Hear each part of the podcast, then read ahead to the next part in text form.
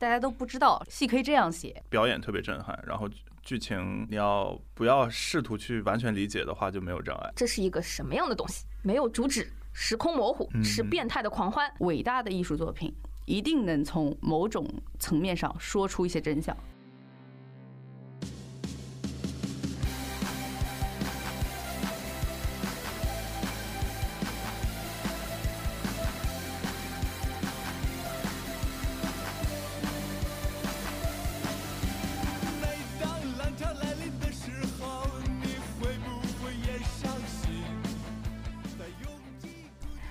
家好，欢迎来到新一期的撕票俱乐部，我是唐小友。我是大卫，上一周啊，我们陆续看了一个就是非常有意思的作品，嗯，然后我跟大老师之间呢有一个共同的表情包，就是李安老师有一个著名的访谈截图。啊，我看不懂，但我大受震撼，是不是大老师？你觉得这个作品是不是给你这个感觉？对，但是是褒义的，就是呃，看的过程中非常爽，然后被演技、被他的整个的那个舞台的设定啊，都深深的折服。但如果你问我剧情到底在讲什么，或者说剧情有没有完全懂呢，确实也没有的太到。对他在 讲什么，我们还是能够分享一下的。呃但是是不是我们看懂了，就看今天我们录的时候能不能对出一个同样的答案。对，看能不能挖出宝了。嗯，对，所以为了就是验证我们到底看的，就是每个人吸收的这个感受和这个程度是多大呢？我们先要把就是让我们大受震撼的这个作品的啊、老师请过来。嗯呃，唐老师，要不先介绍一下自己？哎，大家好，我是上海话剧艺术中心的制作人，《钉耙骑士》的制作人唐诗。对我们看的这个戏呢，就是《钉耙骑士》。嗯，再介绍一下今天的另外一位小伙伴呢，就是强烈推荐我去看这个戏的热心网友 陈女士。大家好，我是市民陈女士。陈女士这样，她也之前呢也没有就是呃昂金要我去看，然后呢，她就反正用了一个词叫什么叫撒更，嗯，就说这个戏啊就是很撒更的，你们要不去尝试看一下啊？然后呢，他就叫了我跟那个我的这个朋友轩然老师啊，我们就一起去啊、呃看了这个戏。你先描述一下你为什么用撒更这个词啊、呃安利我们？因为我也是看不懂，但是大受震撼。就我看完的感觉，那个色根是什么呢？就是透了，就是嗯喝茶喝了一天，把自己喝透了的那种感觉。嗯有晕晕沉沉的过程，但是最后是清醒的。嗯清醒的过程中还伴随着一点点的疼痛。那感觉跟我平时喝酒的状态、喝大了的状态挺 像的。那你还清醒吗？微醺，呃，我只能讲这个戏啊，我是这么看的，就是说，嗯、因为它是在上画的六楼的第六空间，嗯本来就是一个黑匣子、对很聚气的一个空偏实。验性质的。对，嗯、小友老师当天看的那个感觉，看完之后立刻在群里面也分享，就钉耙，其实大家就是去，好吧，就不要问 什么，就是去。我那天看哦，我从来没有一个戏哦，全程啊，我的这个就是靠着椅背，朋友们就是。全程贴紧椅背，你你们能想象吗？就是说，因为呢，我有一个背景啊，就是我是一个呃几乎不看恐怖片，然后从来不去鬼屋，呃，看到鬼屋会绕着走的人。所以呢，我当天进到现场的时候。那个光第一秒的那个光起来，因为其实进到那个第六空间的时候，它整个舞台是非常非常黑的，什么东西都没有。对，嗯，提前的时候我已经呃，除了热心网友陈女士之外呢，还有一些其他的热心网友呢，已经在朋友圈里面剖了一些他们的那个呃谢幕的反图。嗯啊，然后当时就对这个舞台是有一点点印象的。嗯开场了之后，它的灯一亮，就是这个舞台已经给你营造那种氛围和感觉了，就一下子对你已经看到嗯那个舞台了，对吧？好，然后。朋友们，现在我是觉得这就是好看的话剧，它都会转。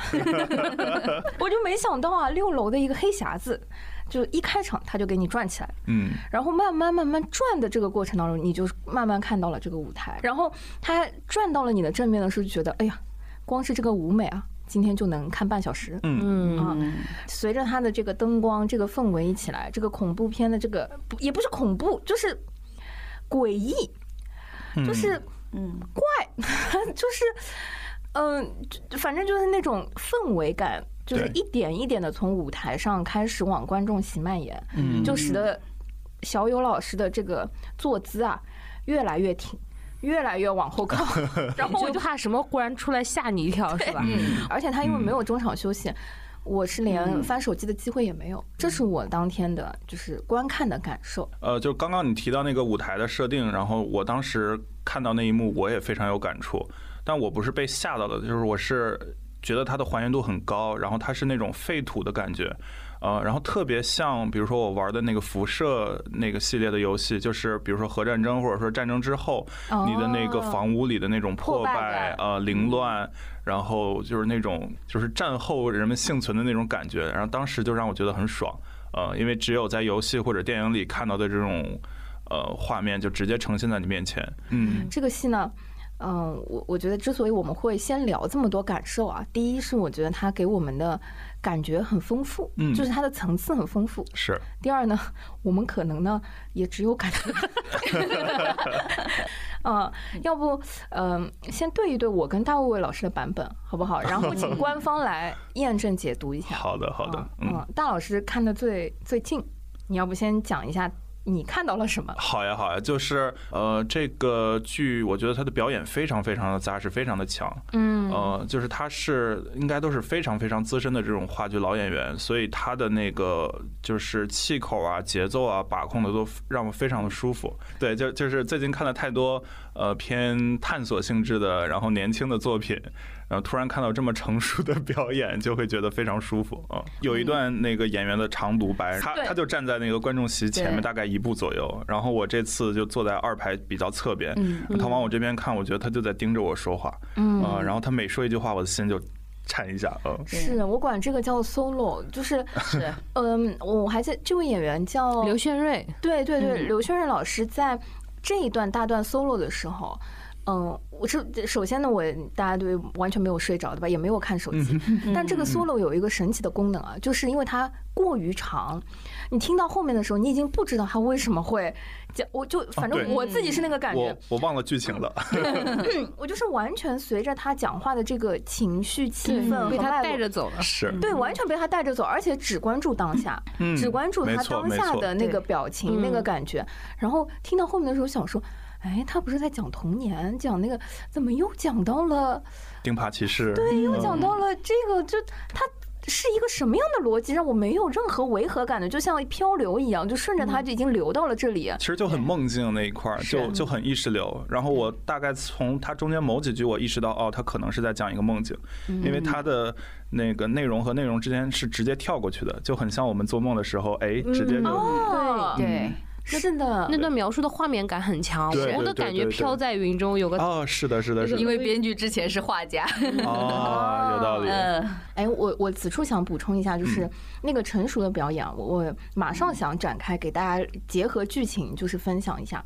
首先先说一下这个剧情的大概啊，就是嗯，整个舞台它一共啊，其实大家看那个演员表能看到，其实是四个演员，嗯。然后在舞台上就是一对兄妹，嗯然后是有一些就是与世隔绝，有泪山顶洞人这种感觉的啊、一对这样子的兄妹。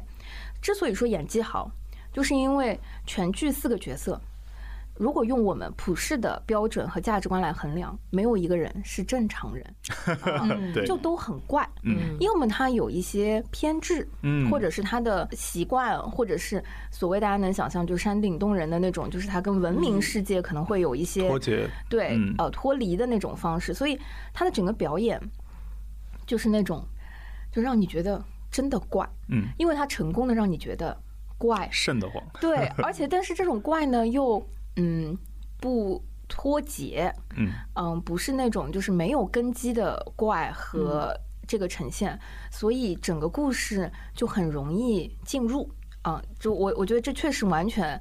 呃，依托于演员的这个演技，他的那个信念感和让我们相信台上发生的一切是真实存在的。嗯所以，呃，基本上这就是我们看到的故事大概的框架，至少是我们观众视角啊，就是呃，有一些与世隔绝的兄妹啊、在自己的这个空间里面，然后又有另外一对外部的人侵入和碰撞，嗯形成的一个一晚上的故事。嗯，对，请官方来分享一下 这个解读是不是一个合格观众的理解？老师批作业了。嗯其实，嗯，要说官方，嗯除了编剧本人，没有人可以说是官方。然后编剧又对自己的作品，他从来不做解释的，嗯所以我们在创作过程中。发现有什么可以依据呢？那就是编剧的作品集里面前言，他没有像一般的编剧写那种什么我是灵感来源于谁，受到谁的帮助，他会写一篇长长的，大概有他剧本的三倍长度的自传，哇，讲他童年的故事，从一岁讲到现在。哇哦，所以我们就能发现，他这个自传里面很多的，就是这剧本里很多的隐喻、很多的意象是来自于他自传里的。比如说，他在街上遇到一个穿着亮红色皮衣、不灵不灵的男人。所以说，我是我们是创作的过程中，因为这个剧本它能量大在哪儿？就是说，主创们都没有最后达到完全统一。我们每一个人的想想的是不一样的，那么我们最后就决定，要不我们就把这种不统一保留下来。嗯有些地方我可以清晰一点，比如说营造梦境的感觉。闯入者也许因为有观众解读出来，就说这两个闯入者可能是。呃，这个男主角他的人格分裂出来的人，对对对或者是他梦境中两个，一个是他向往的不灵不灵的自己，嗯一个是他最不愿意承认的、不愿意面对的丑陋的自己。嗯所以还有些地方我们就并没有做非常清晰的导向处理，或者是甚至把它保留这种不确定性保留作为一个干扰项。这样的话，可能观众在这个过程中会不断的去去思考，然后过一会儿下一个细节让他推翻之前的思考。哦，了解。对，所以我并没有给出一个官方的答案。哎，那我们先说一下，就是，嗯嗯，唐老师，你们是什么时候开始想要做这个钉耙骑士？然后为什么会想要选中这个作品？嗯呃，因为就是这个剧本，因为它特别经典嘛，它算是就是直面戏剧这个类目 interface theater 的先驱，就是从它之后才开始慢慢的，它影响了一代呃编剧。嗯，那我觉得不得不要聊一聊直面戏剧这个词。这个就是中文这种每一个字啊，我都认识，合在一起不知道他说什么东西。他的。英文是什么？In your face 是吗？他是 in your face theater，这个哦中文是最早是胡开奇老师，也是我国戏剧一个著名的译者，他翻译的嗯是非常信达雅，尤其是雅。是因为 in your face 在英文中是一个非常粗的俚语，我不是那我没法说出来，我不是 rapper，嗯就是，呃，但是如果说他有一种感觉，就是我用。比胡老师更不文明，但是比这个园艺文明的多的说法，就是照你脸上给怼一拳，对告诉你某种真相，就是抽你两下，然后就是当面骂出来，贬义版的扑面而来。扑面而来是，哦心灵耳光是吗？对，心灵耳光，哎呀，这说的好，对对对对对信达雅的，对对 对是吗？可以，这可以，可以可以，原来对这个雅，我们现在有了新的理解。好的，所以直面戏剧它，嗯，就是字面如果是这个意思，是指的是把观众放到剧场，你在剧场会受到挑战、批判、震撼这种感觉。对嗯，而且就像跟传统的不一样，就是以往的传统的就是说角色之间有清晰的观点的这个 battle，哎是啊，最后作者站出来站一个主主旨主线对，然后嗯观众其实是看的是他人。但直面戏剧不一样的是，观众可能会等于是最后看到自己去审视自己的反应。嗯，就拿钉耙举例，就是说，我们每次就是它是一间屋子密室的故事，然后有两个闯入者。一般传统的我们看这个戏，我们会有什么期待？这俩闯入者肯定要干一件大坏事儿。嗯，嗯但这次我会每场我都看，最安静的时候就是后面那个迪士尼猥亵妹妹的时候。啊，是是是，当时有一场我印象特别深，因为他不是说传统的猥亵，他只是把手指代替奶嘴伸到了妹妹的嘴里。哦，呃，然后呢，很快他这个行为被打断了之后，对，我听到一个观众说：“这就没了。就这，” 就这。对，后来等到猥亵结束之后，钉耙出去了又返回，因为钉耙嗯。是一个看起来非常恐怖的一个角色，对对对，很代表暴力的角色。对，但他他慢嗯，对，但是他慢慢的走向呃男主，嗯。他有一个扑的动作，原剧本里也有。嗯。扑上去之后呢，觉得那个时候很多人是期待的，你都来来都来了，你也该杀人了吧？扑向扑向男主之后，从他身下抽出一件他同事的衣服，抖了抖走了。哦，对对对，他有很多的，嗯。就是会让他很多点会让观众笑，会让观众吓到，然后嗯。又会让观众过一会儿质疑：哎，我刚为什么要笑呢？哦他设置很多干扰项，对对对对对。对，他在预判。是的，嗯，加上这个，如果是像钉耙里的反应，呃，观众如果是真的看完了，希望这里结局了，该有大屠杀了，那么正好和里面 Disney 的那段台词，就说人们渴望血。对人们每天都喜欢来点这样，他们又怕又想看，是全被他说中了。其实，在直面戏剧出来之前，剧场还是一个就是很多东西，它最后会给你一个向善的结局。对，大家都是，而且之前都是偏在英国偏中产阶级看的嘛，大家都是非常的。穿的很正经啊，就大家是去很体面的去看一些东西，嗯。但是直面戏剧里面，它有一些探讨的题材，它会把一些非常的荒谬的、嗯。残酷的，甚至是暴力血腥的题材，它放在呃放在台前，会让你不舒服，会冒犯你，打破你所有的这种，观念，然后探讨的可能那些问题也是，比如说。人到就是去挑战传统的概念，比如人嗯。到底是善的还是恶的？嗯，你可以又善又恶，你可以高尚又卑贱，你可以很恶心，嗯。你可以很 low，嗯。这东西我都给你看看，然后你自己去思考。他就是嗯会用一些很极端的东西，但是内核又又是会探讨非常严肃的主题。对，嗯。然后，所以很早以前我就买回来了，也是就粗粗的看了一下，嗯。呃，应该是三四年前吧，两三年前的样子。但是当时并没有想到我要做，嗯。因为好剧本很多，我从理性的分析技巧层面，哎，这个厉害，这个厉害，那个厉害。但是选择做哪一步，一定是对于我们当下，对于我们的现实会。呃，让现在的观众产生情感联系，然后这个剧本就放我书架上。但是去年就是疫情的时候，大家都在隔离，在家里没有办法出去。当时我在不知道机缘巧合，反正我就挑了这本儿。嗯，再看的时候，我一下子会被他这个情感击中了。就是一对兄妹，嗯他不知道外，他对外面的世界充满了恐惧，他也不知道未来世界会变成什么样子，他们只能与世隔绝，然后用他们最大的一点努力去互相保护。那我觉得 OK，我觉得是时候了，翻译呗，动手呗。嗯嗯嗯，是在那个契机下让你在是的是的找回来。嗯，然后后来我就呃递给了艺术总监。我一开始是想着这剧本可能有点小众，反正我在家那段时间闲着也是闲着嗯，给你看看呗。然后艺术总监很快说：“哎呀，很有意思呀，那我们搞一个剧本朗读。”嗯没想到就是说我本来以为只是我私人的情感，但是经过剧本朗读之后，因为参加剧本朗读的人很少嗯，但是之后有一些没有参加剧本朗读的。同事嗯都会过来说：“哎，听说你翻译了一个很有意思的剧本。”后来慢慢的，在剧剧本给到，比如像我们团队有刘炫瑞啊、刘鹏啊，这越来越壮大，也是因为纯粹的就是，哎呀，我对这个剧本感兴趣，我要扮演其中一个角色，这是一个非常就是大家就是我冲动了，然后别人看到了也冲动了，大家一起冲动了。有意思哎，我嗯。我觉得这个说小众啊一点都不为过，因为嗯。那个海报上面，就是一般来说，可能在呃很多话剧的这种海报是一些演员啊或者卡斯的介绍啊、人物介绍等等。然后这部戏挺有意思的是，他们的这个海报啊，大段大段的背景知识的文字在那个 海报的那个张贴上嗯，他们有一张专门的海报，名字叫做《关于引号直面戏剧》。嗯啊，就是解释“直面戏剧”这个词。他写的是说，上世纪八十年代末，由撒切尔政府对文化行业的资金补助大力的削减，所以英国戏剧陷入了危机与停滞，整个行业沉浸在了保守与恐慌的氛围里，所以很多的剧院害怕承担排演新作品的风险。啊，就选择复排啊等等一些小规模的戏，就不是很敢探索。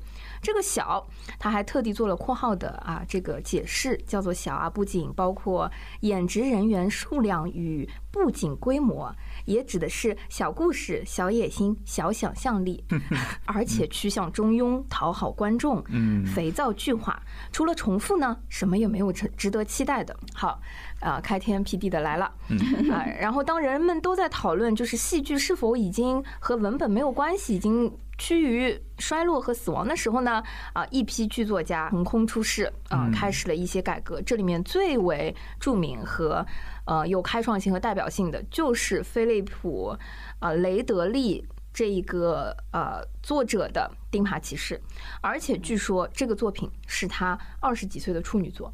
是，嗯嗯，哇哦，就整个就先说这一趴，我已经觉得当时嗯对这个戏有了一个新的认知，嗯。所以这是他二十几岁面试的一个第一部作品。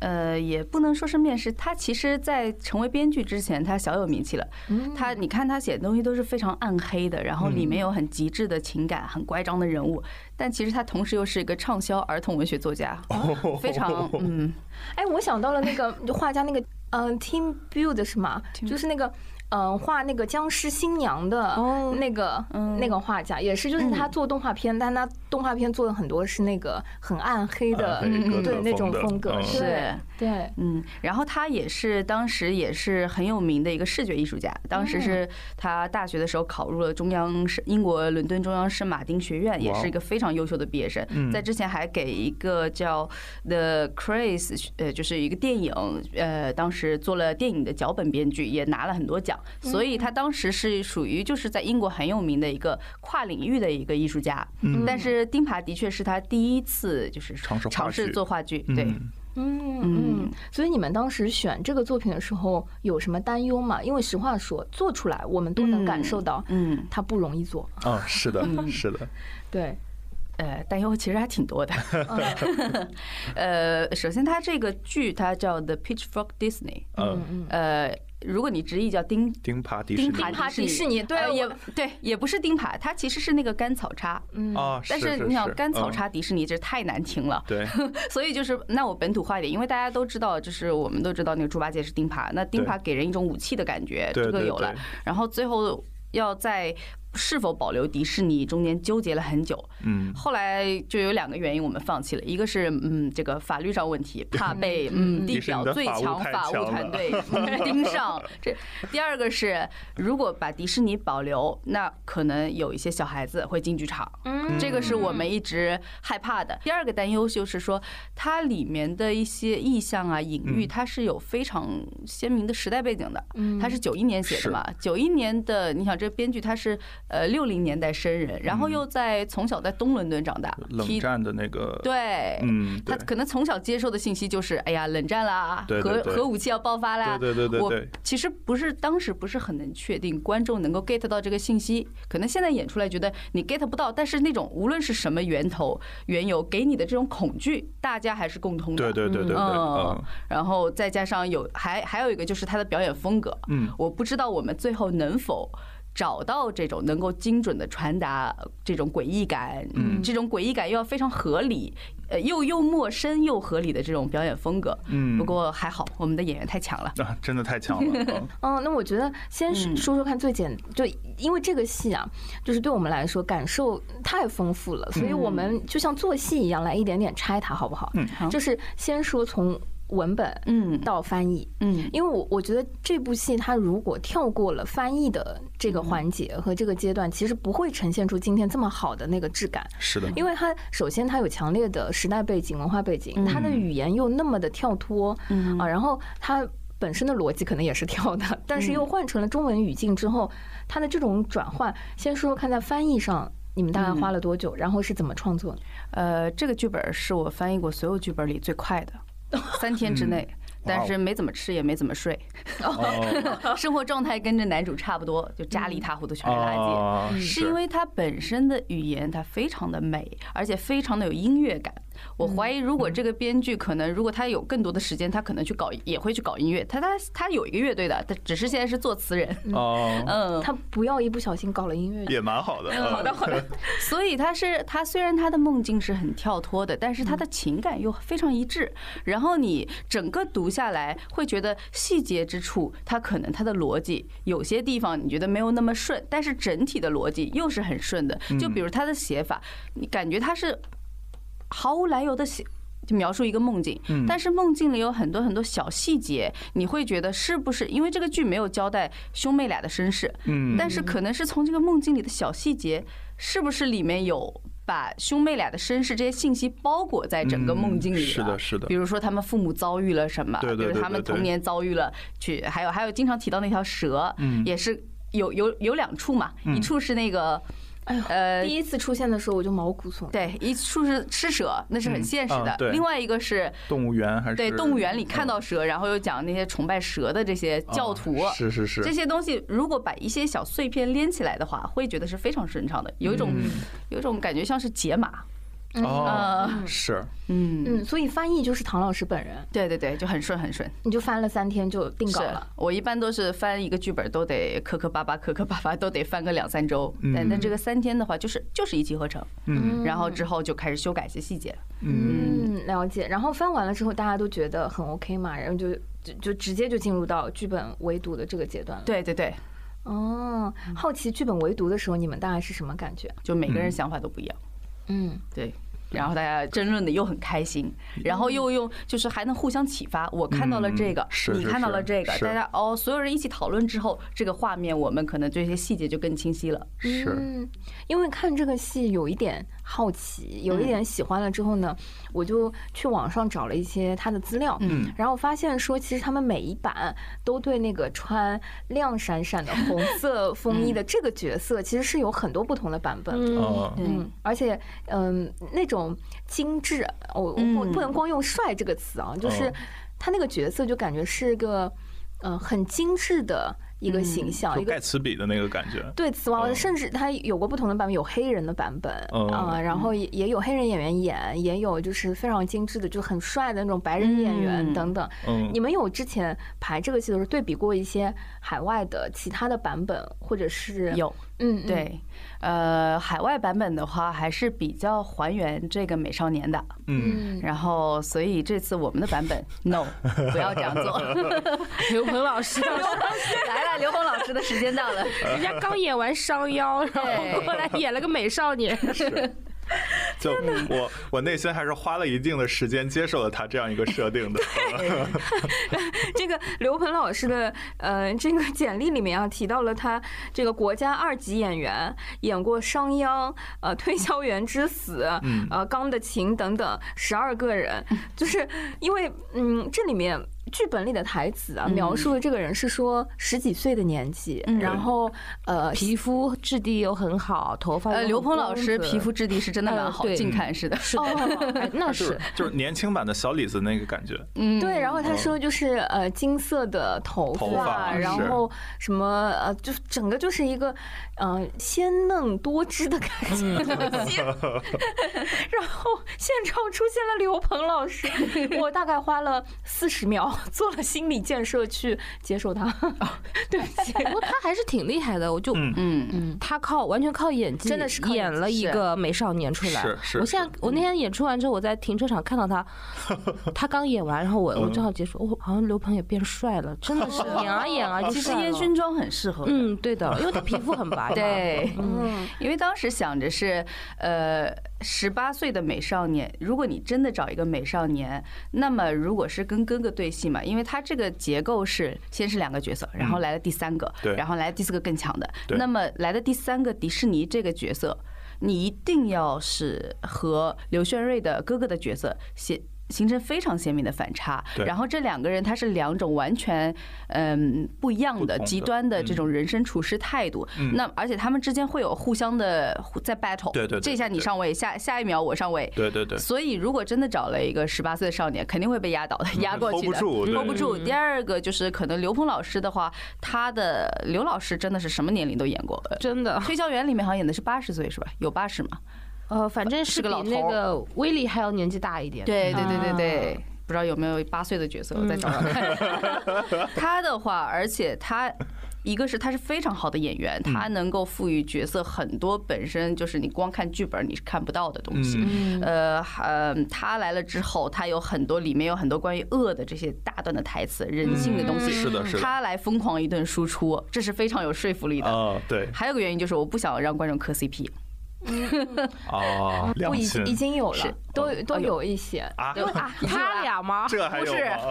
不是，就是呃，这种 CP 感可能是嗯，就像是刚刚唐诗老师说的，我觉得他是对得上，嗯就是他是对戏和互互相之间的碰撞，就是英雄相惜似的，对，嗯是这种感觉，嗯就是聂风步惊云吗？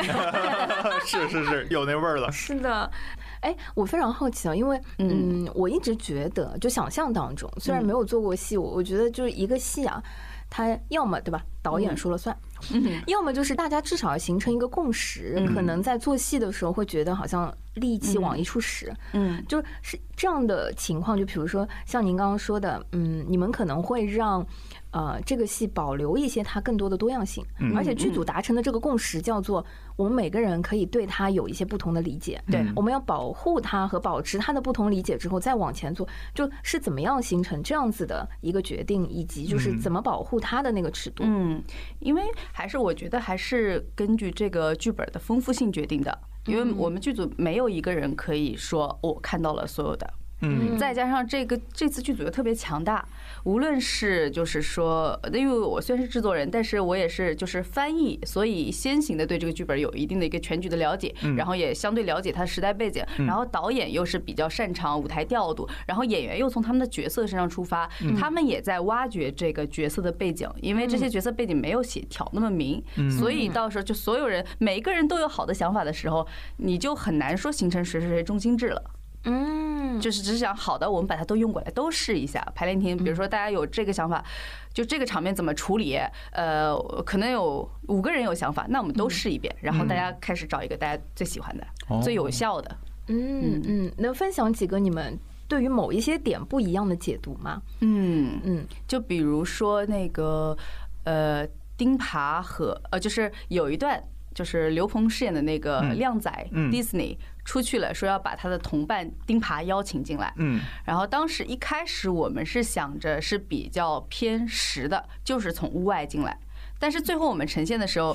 有发现这两个闯入者都是从屋内突然出现的，我们通过灯光嗯，对，突然出现然后就很对妙，像电影的那种是是是对对对对对，突然闪现，嗯这个也是在我们排练的过程中慢慢慢慢的达成一致的哦。就是说，因为如果只是因为你呃前面在讲很实的，外面是怎么样怎么样怎么样，但是你越随着剧情进行，你发现如果这些人是从从你的室内生出来的，嗯，那么就又一又增加了更多的解读空间。对对对对对。对，我当时也是这感嗯。觉，因为我其实是偏站那个人格分裂党的，嗯，所以我当时觉得，那你先告诉我有哪个 哪几个党，人格分裂党是一块儿，还有啥？梦境。想象出来，都是妹妹想象，嗯我就看到好多好多不一样的看法。是。对，还有说哥哥的梦，妹妹也是不存在的。对对对。还有一种说法比较嗯。少见，但是那天我朋友跟我说，他也许啊，就是说哥哥一直在跟妹妹说，呃，想象一个核爆后的。呃，嗯化世界，他们他只有跟妹妹活下来了。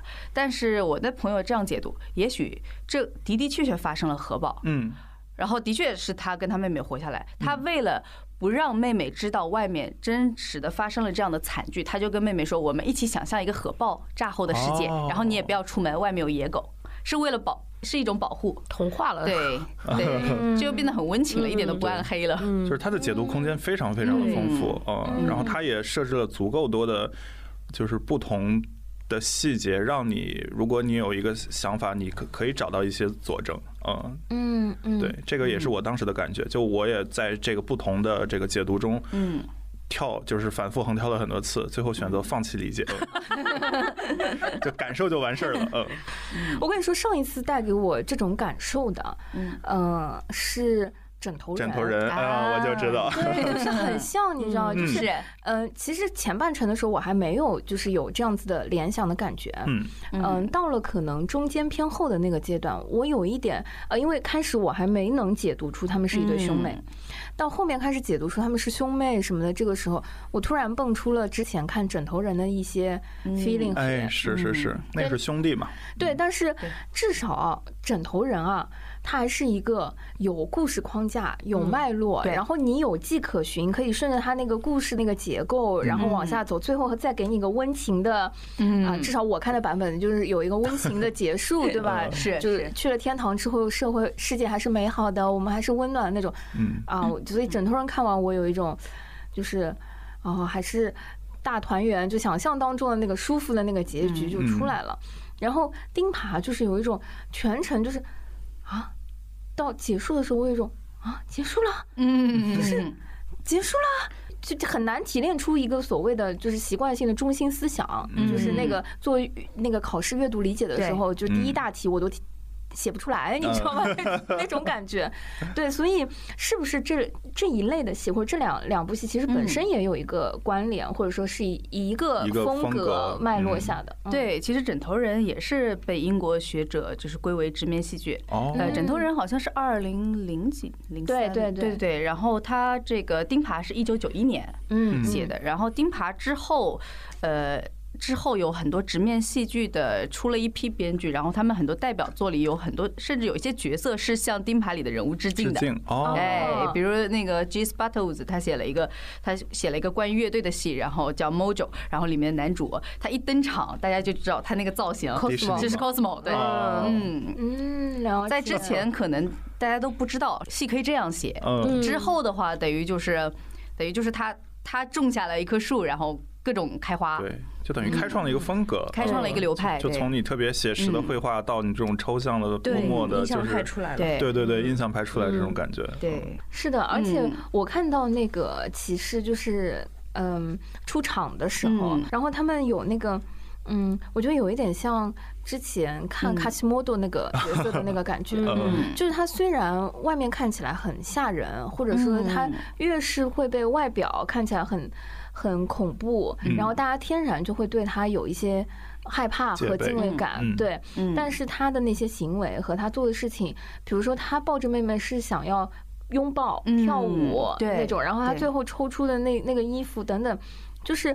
不自觉的都在想自己为什么会有这样子的第一反应和是为什么会有这样的板印象，对对对嗯。对，嗯。而且这个过程本身，嗯、我为什么嗯印象很深的是全程我都没有，我就想说，还有什么观众在现场可以蹦弹幕的吗？就是这个戏你哪有机会跟身边人交流呢？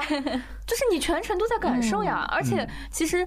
真的看进去，那个全程的感受是在跟自己对话。就是我，我觉得这个全程你自己脑海中的那个思维小体操就没有停。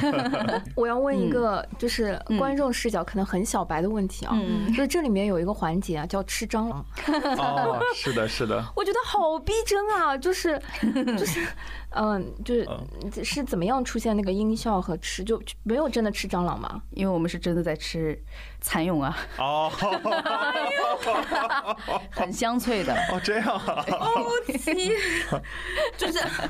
好的，我稍微好那么一点点，因为毕竟这道菜我也是不会点的啊，就是我还是挺爱吃的但，其实高蛋白的这个，对 对对，啊，了解。其实，在这个桥段的时候，我我当时看有一种，我觉我觉得可能有一些联想啊。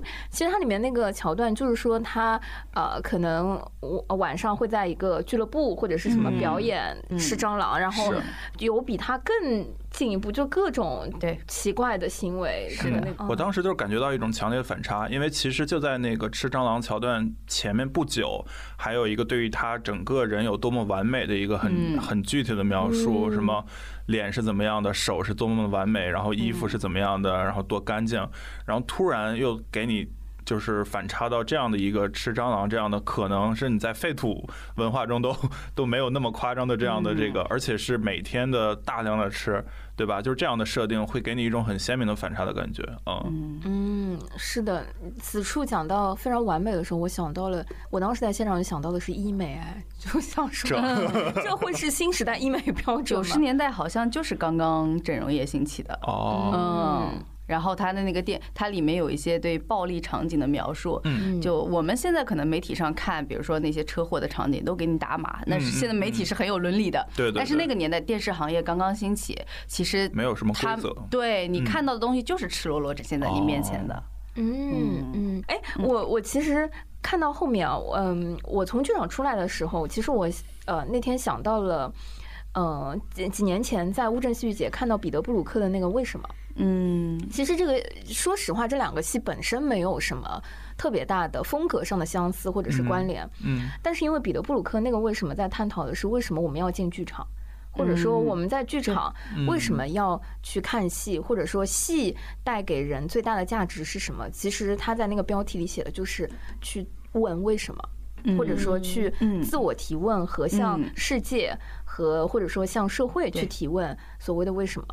就是我出剧场的时候，我就觉得说，呃，因为我是在疫情之前的最后一次的 乌镇戏剧节上看的这个作品，嗯、其实我在反观说，之后的那一段时间，看完彼得布鲁克那个，为什么之后的这段时间有哪些戏剧，或者说有哪一些作品有达成，或者说在回扣这个我当时看那部戏受到的那个极大的震撼，嗯。嗯。就是那个为什么。嗯。然后我就想到，就看完钉耙那天出来，我就想到了这部戏，我就觉得说，嗯，我我不知道主创团队或者说作者本身有没有想要通过这个作品去问一些为什么，或者说，嗯、他对剧场。或者说，对于戏剧本身出现在剧场的理解和意义到底是什么？嗯，那我想到编剧，就是之前做这个戏的时候，我查了一些编剧的访谈，嗯就是从他嘴里。要套出他对某个戏的这个解释，那基本上是不可能。但是他也会，但是他也会表达一些他的态度。就比如说他，因为他写了。呃，好多的戏都是非常的偏暗黑的，有一些恐怖的元素。当时就有人说你这个恐怖贩子，传统评论是很讨厌他的，嗯因为当时刚出来的时候，传统评论都不知道该如何把这个戏归类。嗯。它是喜剧呢还是恐怖片呢？这这我没有办法嗯，我没我想骂都甚至都不太好下口，所以他他对此就有他的反应是，呃，我我不是说恐怖贩子，因为我写一个东西，我没有办法说写的时候我就能感觉到哪个地方会吓到观众，这个东西是无法预判的，它只是让一些极端的角色进到一个房间，看看他们之间会碰出什么样的火花，他而且他是对自己是完全不做思呃审查，嗯他就是把这些东西尽可能的诚实的写下来。他说，如果你觉得我很写东西很吓人，那对不起啊，我只是太诚实了。嗯。嗯，然后他他对诚实的这个守护，呃，他还有一次说什么，就是说伟大的艺术作品一定能从某种层面上说出一些真相。他说，可能说是嗯政客会撒谎，媒体会撒谎，嗯人人都会撒谎，但是艺术家他一定能说出某种真实的东西。嗯，当然，具体是什么他也不说。嗯像丁牌，他从来不说，他最后想，他并不会说他的主旨。嗯，哎，我我是很好奇，就是有观众看完了出出来骂的吧？或者说肯定有有啊肯定会有因为他演的时候本来就是原版演的时候本来就是两极化，对这次骂的好温柔，因为还没有看懂？对，原版的时候啊，对对，还有人昏倒我看到这个新还有，剧场要配护士，对，呃，我太夸张了。对对对，是是，我我们这个还是要分享一下，就是说嗯原版这个戏出来的时候，嗯，呃，还挺有意思的。这个上画也真的是很敢做，就是他们不把好的放在前面。他们说一九九一年冬天，然后西伦敦什么。呃，布什剧院的小剧场上演这个戏，他们先说了一些骂的这个地方，嗯呃，如果就是不喜欢的话，你可能可以拿来一起用。就是现场的观众呢，有中途被吓得落荒而逃，然后会结束了之后说这是一个什么样的东西，没有主旨，时空模糊。是变态的狂欢，嗯然后还有几位同行结束了之后，在酒吧里堵着编剧说：“这什么玩意儿，压根就没有结局，你倾向到底是什么？你在传递什么？这部戏有什么现实性？”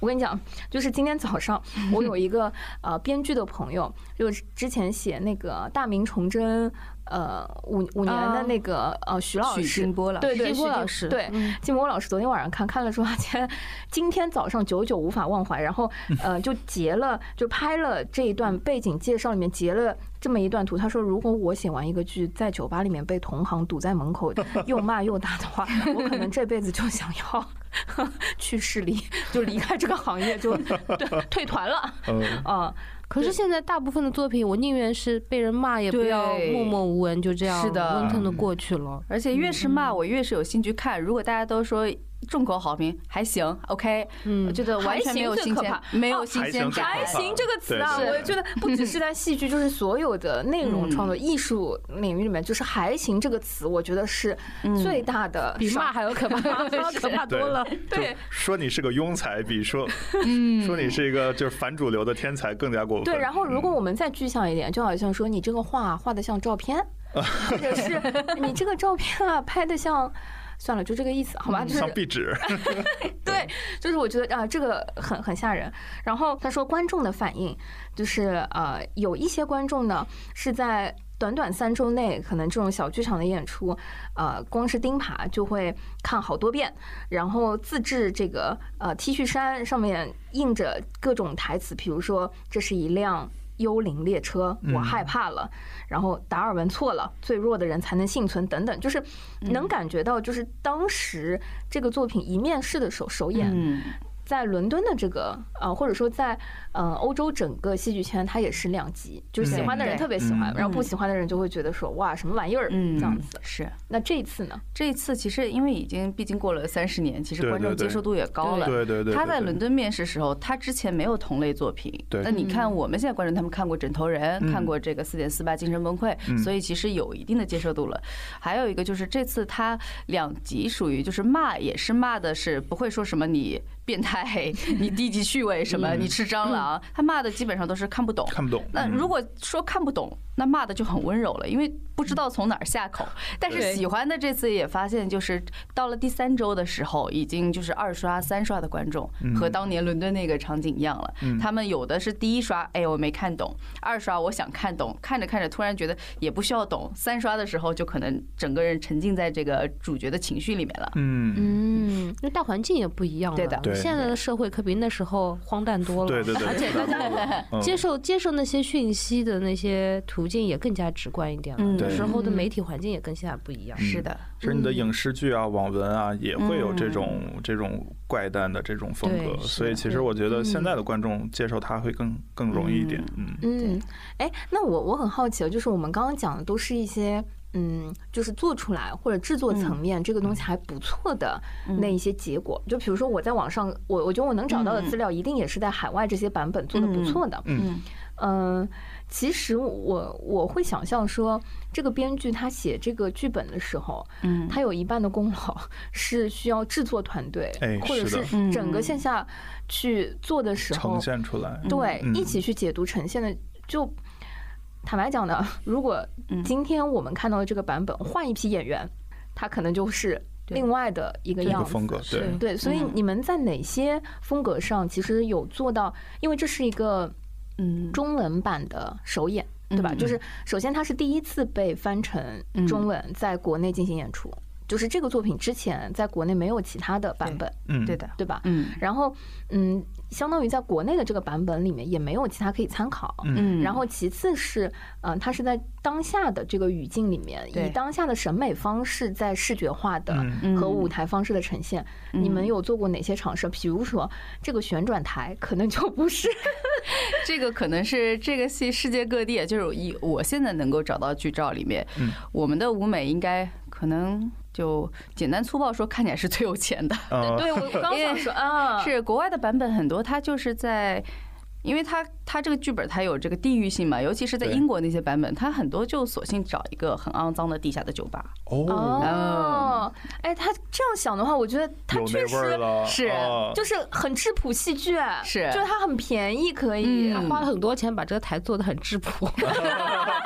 是的，是的，切尔诺，贝利风，是，对对对对对，是的，是，就是他给我那个感觉，就是刚开始的时候，因为它是一个盒子，他说它是个转台，嗯。给我给我的感觉是这个舞台它是个盒子，嗯，就这个盒子它背向你的时候，你感觉它就是一个非常简单干净的盒子。对。嗯随着这个旋转，对，随着旋转台开始慢慢慢慢转的时候，你看到那个盒子里面就是。哇，呈现出了那种破败那种感觉，嗯然后盒肮子脏混乱，然后充满细节，对，嗯。而且那个盒子就感觉是那个房间又把里面跟外面完全隔开，嗯它给你有那种偷窥感，就看到了那个盒子里面的这些东西，而且它不是那种转过来之后它就不会再转，就是它在嗯。整个演出过程当中会就是呈现几次，随着那个内容就是。呃，有那种对梦境感的，就是转换，然后把盒子嗯又转过去等等。嗯，哇，我我其实那天我也一直很害怕的是，不知道这个盒子的后面啊会。在其他的空间里面 绕出来一些什么东西，因为那个灯光也很棒，嗯，对，就对我们这次灯光是很给力的。对整体灯光的那个营造的氛围，嗯包括刚开始那个灯光的频闪，到最后灯光的频闪，加上演员的那个表演，嗯，就是哇，真的有一种在迪士尼那个鬼鬼屋什么 恐恐怖片那种，对吧？那个感觉，嗯，嗯。制作上可以跟我们分享一下吗？制作就是呃，其实我们也是舞美方案也是做了好几稿，嗯。从一开始的我就是要一个比较实的空间，然后到现在我们坚定的就是说，大家一致的说，我需要两个空间，嗯。一个是室内，一个是室外。哦，嗯，所以我我们看到盒子里是一个破败，但是勉强兄妹两个努力小心翼翼的去维持它的温暖、它的安全。感，对，但是室外你看，其实看起来是干干净净的，对对对但是其实有很暗藏凶器。是它旁边呢有很多小盒子，会把一些什么钉耙呀、什么飞机的残骸呀这些全部打到这个打到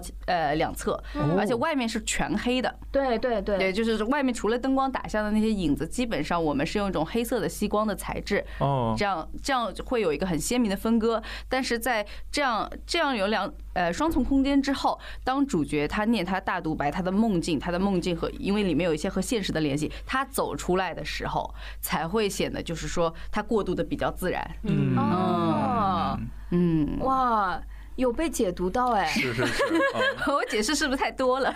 没有没没有没有有。没有这这种不是内容和理解上的解释，对。但反而是我觉得啊，这种巧思上是形成了我们的这个观感。对嗯。对，嗯，然后我们两边堆的那些道具，基本上这次并没有说我画图纸，然后呃就是说道具设计画了图纸去做，道具设计让他们去我的旧仓库，我们那个化妆品旧仓库去找任何的和这个戏有关的东西。全部随便堆在随便堆，先当时先堆在排练厅，然后就取舍对，然后里面你们有没有发现后面还有一只狗的标本？啊啊，我没注意到，没有看到有有有有有，因为他还说他那个狗就是被车压死了。，对，有，我一直就想，哎呦，什么时候会用它们啦？天啊就是 是的，是那个狗是在什么戏里面曾经出现过吗？呃，具体都忘了，反正就是哪些戏最近不太演了，我们就把它道具偷过来了。所以，如果未来再看到一些别的戏里面有一个标本的狗的话，你可能可以注意一下，它就是前一段时间狗的档期也很忙，要去别的地方上预定。的，啊。所以你们这个戏接下来还会演吗？或者说，以及会巡演吗？呃，本来我们其实演完了会去杭州有两场的，但是就是因为疫情真是延期。然后明年的话，我们还是在找合适的，所有人都可以就是集中工作档期，想嗯可能希望是在明年年底吧。明年年底大家这样的话，经过一轮演出，我们接受了观众各种各样的反馈之后，带着这些反馈和我们对剧本新的理解再去精修。嗯，也许会设置更多干扰项，也许会更清晰。嗯现在我们都不知道。嗯，哇，就很直面戏剧。嗯对对嗯，你你们还会有一些这个类型的其他的一些尝试吗？想要有新的戏准备吗？因为刚刚我们报的那些，嗯，比如说《怀疑》也是大卫老师二刷过的作品嗯啊，对，有有什么其他的，嗯，想往这个方向再去多给我们一些嗯期待嘛？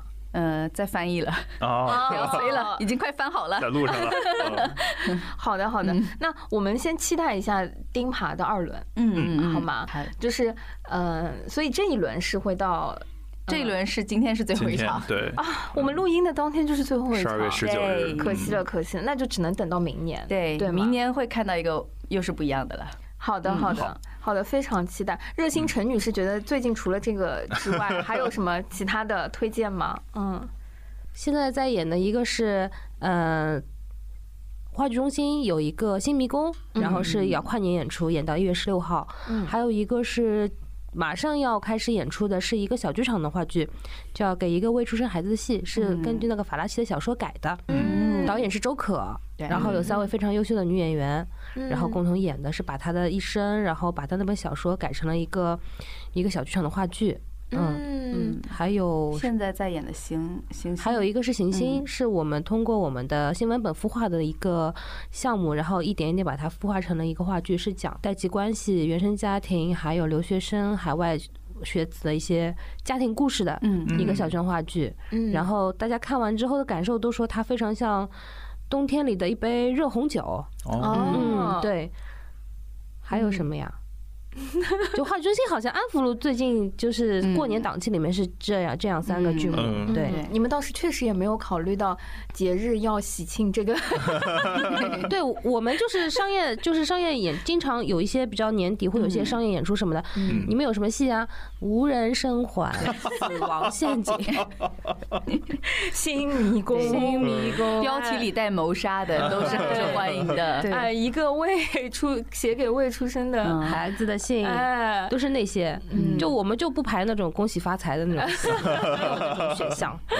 嗯，我我自己是非常非常呃喜欢呃上画第六空间和三楼的那个小空间的。嗯，现在因为小黑盒子的那个剧场也本身就小剧场也很少，对，看完钉耙之后，我我发了一个朋友圈，我我自己非常的感慨。嗯我说，嗯，其实上画的这两个嗯小剧场，对我来说就很像戏剧盲盒，嗯。嗯，就是他一直给我有一种就是开盲盒的感觉。嗯。因为他的作品其实，呃，你光看名字，很多时候你是不能够想象到你走出剧场的时候开完是一个什么样的质感。嗯。嗯、可能这个名字它看起来很玄幻，或者是很暗黑，或者比如说钉耙，其实我当时看的时候，我就觉得说会有什么 飞机，或者是这种玄幻的那名字，其实我很难想象嗯。它最后会给我一个整体什么样的质感。嗯。所以，嗯、这种就是啊，当然了，也因为这个票价呢，相对于很多别的场馆和别的场地来说，就 它是良心和可爱很多。嗯所以，呃，这个开盲盒的那个感觉，有的时候我经常会觉得，可能，嗯，黑匣子类的小剧场，其实如果你想要尝试一些呃舞台戏剧的一些不一样的体验和感受的时候，嗯是很值得盲买的。体验的，对对对对，对，就是盲买，我觉得都是一种品质的保障。你可能会喜欢，嗯啊、也可能会不喜欢，就跟开盲盒一样。不喜欢的时候呢，就嗯，怎么办呢？就是 它是盲盒体验的一部分，但你也知道，就是自己会更期待什么，或者会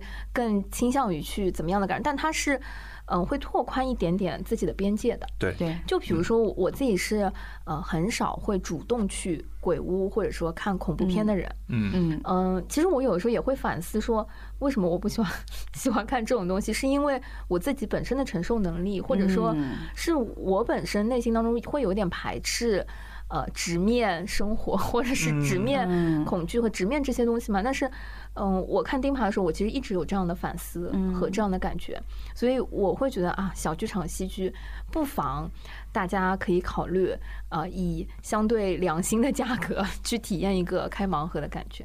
其实这个价格，可能话剧中心的戏能做，外面的剧做不了做不了。哦嗯，因为我们是有自己的剧场的，也，嗯也也不能说人家是割韭菜，确实就是一个嗯剧要上演，它运营的成本非常高。嗯，它光场租，的可能一一场的观众的钱就贴进去了。是对对，可能可能运运营的方式不一样，嗯而且现在上海其实能够演话剧的小剧场其实不多了。嗯嗯，哇哦，那。感受到了呀，有这个福利和就是这种 支持，有这个补贴的时候，作为观众啊，你就不用考虑这个了，你反正就是认准这个，冲就完事儿了。啊，认认准这个地标啊，就是关注啊，他们比如说还有一些什么其他的作品和其他的戏会在这些空间去呈现的时候，你就可以带着这种啊品质盲盒的这个感觉去抽。嗯，好的，所以非常谢谢大家，呃，就是可以期待明年的钉耙骑士。嗯谢谢，谢谢。嗯，拜拜，拜拜嗯拜拜。